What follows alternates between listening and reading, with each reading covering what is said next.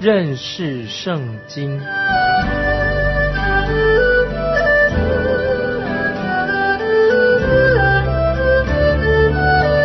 认识上帝的话，把上帝的话带到全世界。本节目是由认识圣经机构和环球广播电台联合制作，欢迎收听。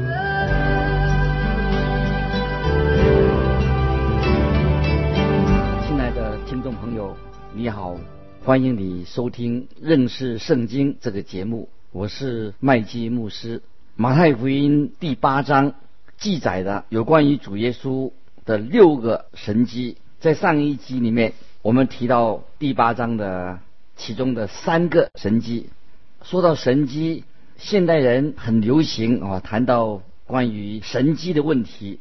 在这里，我必须要说清楚、说明白，免得人把这个神迹弄混淆了、弄混了，不知道那是什么意思。神迹这个问题，在我们中间也有常常引起讨论，甚至有人他就。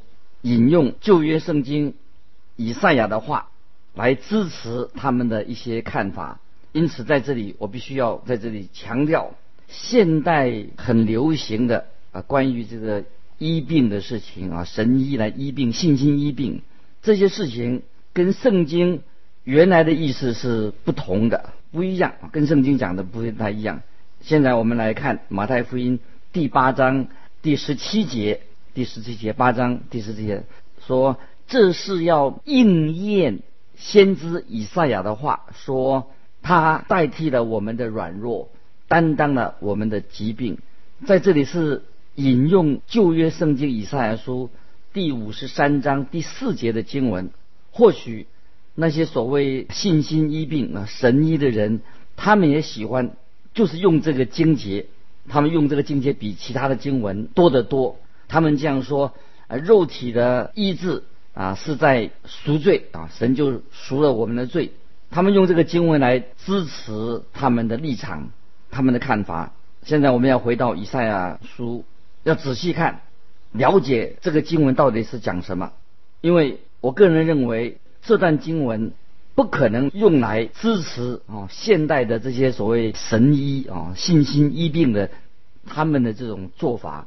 在以赛亚书五十三章第四、第五节这样说：以赛亚书第五十三章第四、第五节这样说，他诚然担当了我们的忧患，背负了我们的痛苦，我们却以为他受责罚，被神击打苦待的。哪知他为我们的过犯受害，为我们的罪孽压伤。因他受的刑罚，我们得平安；因他受的鞭伤。我们得医治，我们靠什么得到医治呢？这里讲的医治是什么呢？在圣经这段经文里面很清楚的写到，就是因为我们主耶稣他的鞭伤，让我们得到医治。也许你会这样说，这是这段经文的真正的是这个意思吗？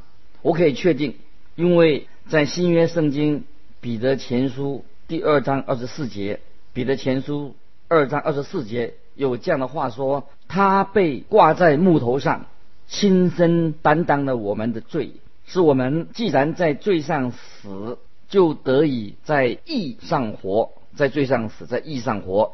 因他受的鞭伤，你们便得了医治。在这里，主耶稣所医治的是什么呢？就是关于我们的罪。他受的鞭伤，我们得医治，是讲我们的罪得到医治。彼得在这里。”说得很清楚，是指我们所犯的罪，我们是一个罪人。所以以赛亚书五十三章第六节这样说：以赛亚书五十三章第六节，我们都如羊走迷，个人偏行己路。耶和华是我们众人的罪孽，都归在他身上。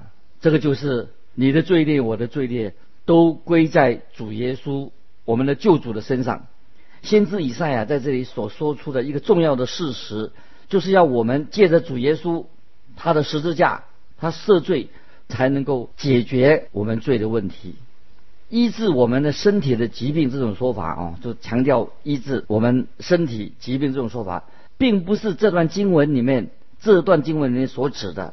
所以，我们有一天因着被救赎，有一天我们会因为主的救赎已经救赎我们了，会得到一个荣耀的身体。但是在现在，在目前还没有成就这样的事情，因为我们还没有得到一个真正荣耀的身体。同时，那个时候会除去一切的咒诅，是一个新的世界，将会因为主耶稣的救赎到来而产生的。很明显的，在我们现在这个时候还没有到来，要神的国，主耶稣从天上再来，六十再临的时候啊，才会显明啊，我们会得到一个真正荣耀的身体。在今天我们所居住的这个罪恶的世界里面，是撒旦。还没有完全的被除去啊！今天我们住在是一个撒旦在掌权的，他有恶势力，罪恶仍然在地上横行霸道。主耶稣救赎的大功，到现在为止还没有把我们从我们个人的疾病当中、身体的疾病当中释放出来。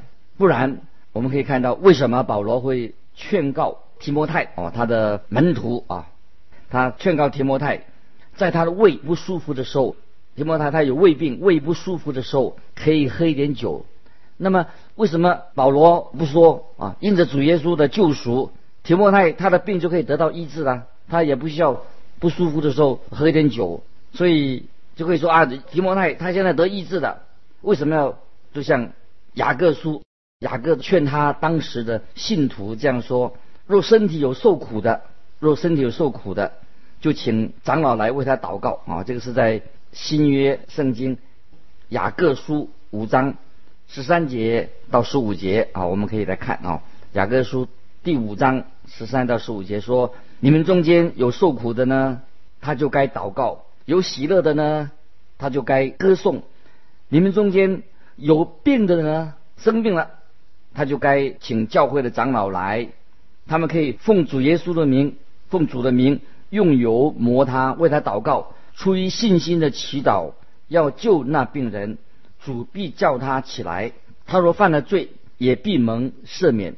在这里，为什么保罗不宣告说这样的宣告说，主耶稣的救赎大功啊，主耶稣的救赎恩典可以医治他身上的那根刺呢？保罗身上不是也有一根刺吗？他怎么不宣告说主耶稣的救赎能力就医治他身上那根刺呢？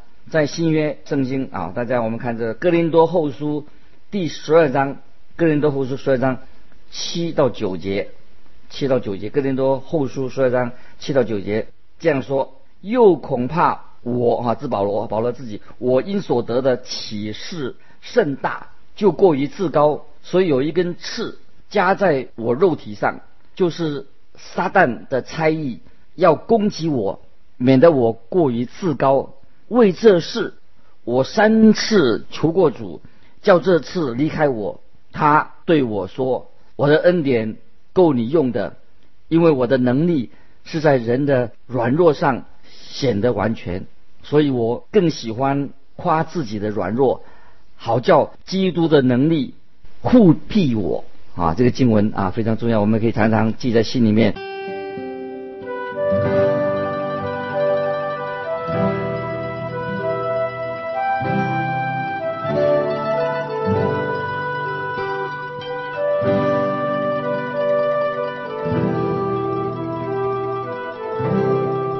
关于这个主题，另外还有啊，我可以举出另外一个例子，再举一个例子。保罗在腓立比书第二章，腓立比书第二章二十五到二十七节这样说啊，他说到二十五到二十七节，说到以巴佛提，以巴佛提啊，这个保罗的同工说他病得很厉害，那么保罗并没有宣告说救赎的恩典就可以医治以巴佛提的病，就把他医好。保罗并没有这样说，引发波提病得很厉害。当然，使徒保罗对我们现代人这种追求啊信心医病啊或者神医啊这种的现象，保罗是不太了解的啊，一定不会毫不知情。怎么会有这样这么一回事情？这种啊什么信心医病之类的？当然，神在今天仍然可以医治病人。当然，神无所不能，当然可以医治病人。但是他绝对不是透过这些什么信心医病，透过这些神医啊来医治我们的病。哦，这个可以了解。耶稣到今天当然可以医治你我的病。亲爱的听众朋友，我们必须要面对的就是神的旨意啊，并不是神要他要医治所有的病人，不是说所有的病人他都要医啊。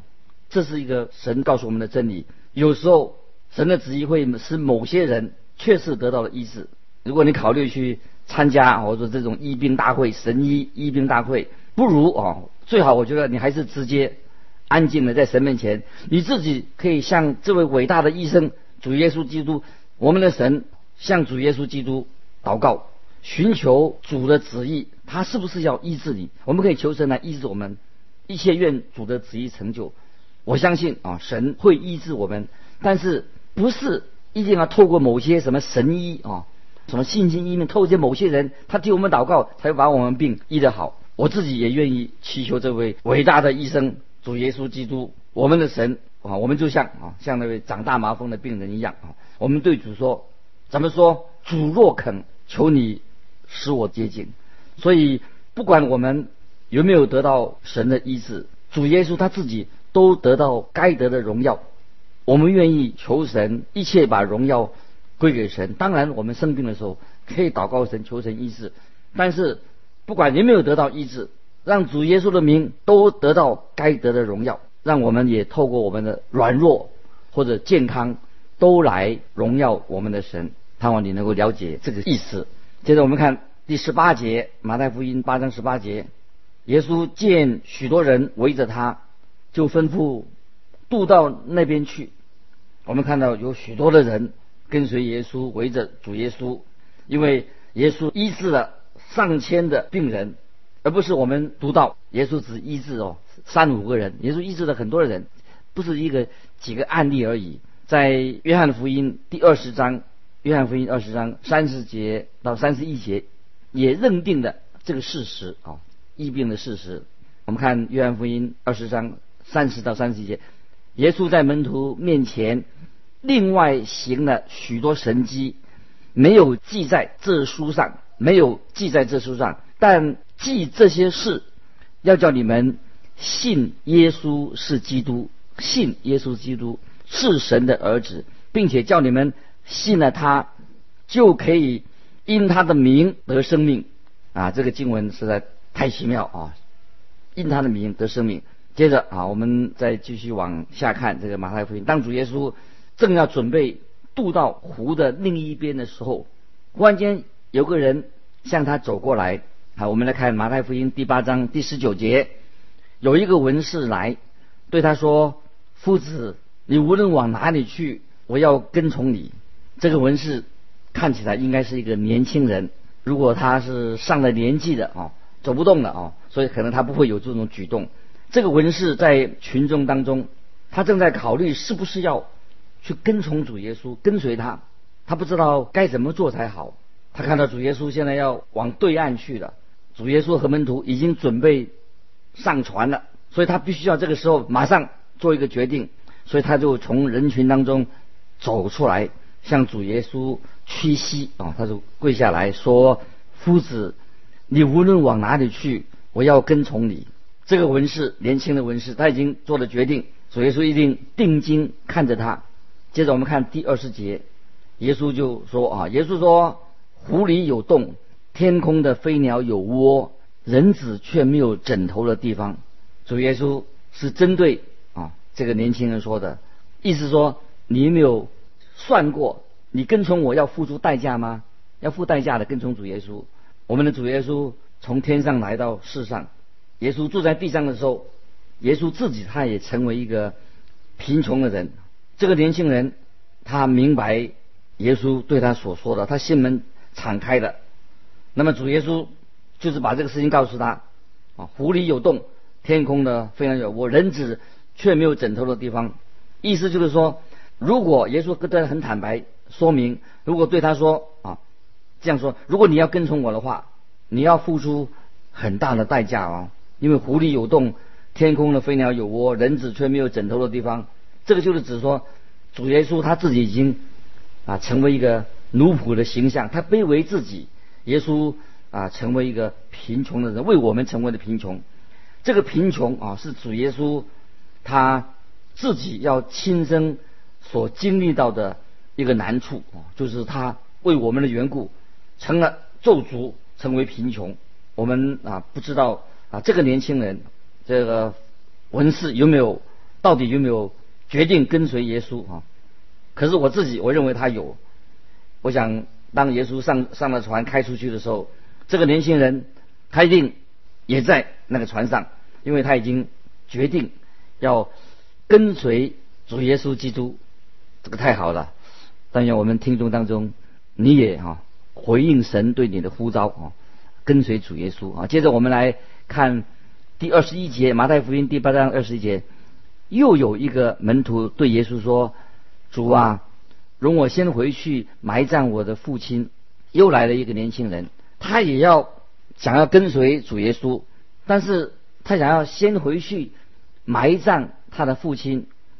这一段经文啊，很多人啊读过了，常常会啊对这段经文有一个很严重的误解。我们以为说啊，这个老人家哦，刚才老人家过世了，家人过世了，父亲过世了，哦，他家人正在为他准备办丧事。那么主耶稣就给他做这样的回答，看起来实在很严厉啊！这个怎么会呃这么严厉哈？我们看再看，接着二十二节，二十二节，耶稣说：“任凭死人埋葬他们的死人。”任凭死人埋葬他们的死人，你跟从我吧。主耶稣这么一说，他到底耶稣在他的意思真正的意思是什么呢？死人啊，怎么能够埋葬死人？他自己已经是死人，怎么能够去埋葬死人呢？我要引用一位啊，一个中东一个传统文化啊，有一个学者啊，有一位中东文化的学者，权威学者，他写了一些书啊。他说到有一次啊，他自己要雇佣一个。阿拉伯的导游请他啊来讲解他要去的地方做解说，于是有人就在一个村子里面啊就给他介绍了一位相当优秀的导游阿拉伯人啊他导游，于是这位学者就到那个村子里面去找这位导游，那么他请他做导游，但是啊这个年轻人这阿拉伯年轻人说啊他说我必须要先去埋葬我的父亲，因为这个导游他就住在啊他住在。住在住在他住在一个茅屋的里面那个地方哈，但是他看见在他旁边有一位很健康的老人也坐在那里。其实这位阿拉伯导游哈，这个年轻导游他的意思是什么？他要是说意思，他不能离开他的父亲啊，因为为什么？因为他要照顾他的父亲，只等到他父亲过世以后，他才他才愿意去啊。那么照顾父亲当然是这个阿拉伯导游的责任啊。所以他现在目前，当然像目前他他不愿意去啊。那么主耶稣告诉那个要跟从他的年轻人说，让其他的人啊，所以让其他的人去照顾他的父亲，或者让他的父亲自己照顾自己，让他们自己照顾自己。当主耶稣他说这个话的时候，你们会不会觉得，哎呦，这个耶稣是不是说的很冷酷无情的？我认为不是这样啊。我相信啊，主耶稣要让这位年轻人自己要做一个决定，自己要做决定。他要跟从他自己做决定，他是应该把基督耶稣基督的呼召放在第一位最重要的地位里面。那么当这个年轻人他决定啊，按照他自己原来的想法要照顾老人，他说好，那耶稣主耶稣会对对他说说，那你就回家去照顾你的父亲嘛，就像那个啊导游一样啊，年轻导游，他认为他父亲他需要他照顾，那他他应该去照顾他的父亲。好多年前，我再举个例子，好多年前。有一位年轻的姐妹，她的父亲啊年纪也蛮大的，但他这个占有欲啊很强哈，对常常对孩子有很多要求啊。当这位姐妹后来她信耶稣的，她成为一个海外宣教士，所以这位姐妹她就到外地去去参与侍奉。那么她的外地宣教的事工做的也非常的蒙神祝福。那几年以后，她就。回到他的老家，哎，他发现他的父亲呃身体很软弱，并且啊也没有别人在照顾他。那么他的父亲曾经是为他他出去外面去传道宣教啊，曾经诅咒过他。他认为说他不配做一个基督徒，他骂过他自己的女儿。可是我们这里看出来啊，这个老人可能他还没有信主，那个时候还没有信主。那么这个姐妹她现在回到家了，看到爸爸老了，身体弱了，所以她自己就决定哦，他祷向神祷告，都决定他留在家里面照顾陪伴他的老父亲。那么后来这位老父亲哈，他以前没有信主，他被他女儿感动了，他后来他也决志信主了。所以我认为啊，主耶稣一直在带领这位。啊，姊妹带领他啊，把他带领到啊去海外宣教。现在神呢，主耶稣也带领他。现在他回到他家里面照顾他的父亲。那么这个姐妹她无论做什么事情，最重要是什么？就是把主耶稣的吩咐、主耶稣的事情啊，主耶稣对他的引导放在第一位啊，这个是最重要的。这个就是。使徒马太啊，这马太福音为什么要把这个年轻的事情、年轻人的事记载在啊福音书里面的原因？为什么要记载这个事情？就是我们要学习把神的事情放在所有的事情第一位，无论照顾家里老人或者去，都是看什么怎么样引导我们啊做我们应该做的事情。接着我们看二十三节，八章二十三节，马太福音，耶稣上了船，门徒跟着他，现在。啊，我们现在已经来了啊，进入了第五个耶稣所行的第五个神迹啊。那么这个神迹啊，跟这个不是关于医病的问题啊，身体医病的分，在这里是指向耶稣有大能可以控管掌控啊大自然的神迹啊。耶稣行大事之前，他是管理大自然。这里显出主耶稣他有大能。我相信在亚当还没有犯罪堕落之前。亚当他有也有这种的能力，可以控管大自然。现在我们看见幕后的亚当就是主耶稣基督哦，他有能力来掌控管理大自然的能力啊。接着我们看二十四节啊，这里说到海里忽然起的暴风，甚至船被波浪淹盖，耶稣却睡着了。这不是一个普通的风暴啊。我们啊知道，呃魔鬼。试探耶稣之后，他只是暂停、暂时离开耶稣，他不会离开太久。我想这个风浪可能就是出自哦撒旦的意思，他这里要毁掉主耶稣的生命，要害他。请注意啊，这个时候主耶稣他正在睡觉，这是马太福音给我们看见主耶稣他属人性的一方面。直到耶稣他疲倦了，在大大风浪当中还睡得着。这里也写明另外一件事情，主耶稣他能够在。暴风雨当中，他能够安睡。也许你我可能在暴风雨雨当中就很紧张，绝对也睡不着啊。门徒大概也是一样。接着我们看二十五节，门徒叫醒了他说：“主啊，救我们！我们丧命了。”这些门徒信心实在是很小，跟你我一样。看主耶稣怎么样来处理这个场面。接着我们看二十六节，耶稣说：“你们这些小信的人呐！”为什么胆怯呢？耶稣起来斥责风和海，风和海就大大的平静了。主耶稣指着这些门徒缺乏信心，然后耶稣也斥责这些风和海。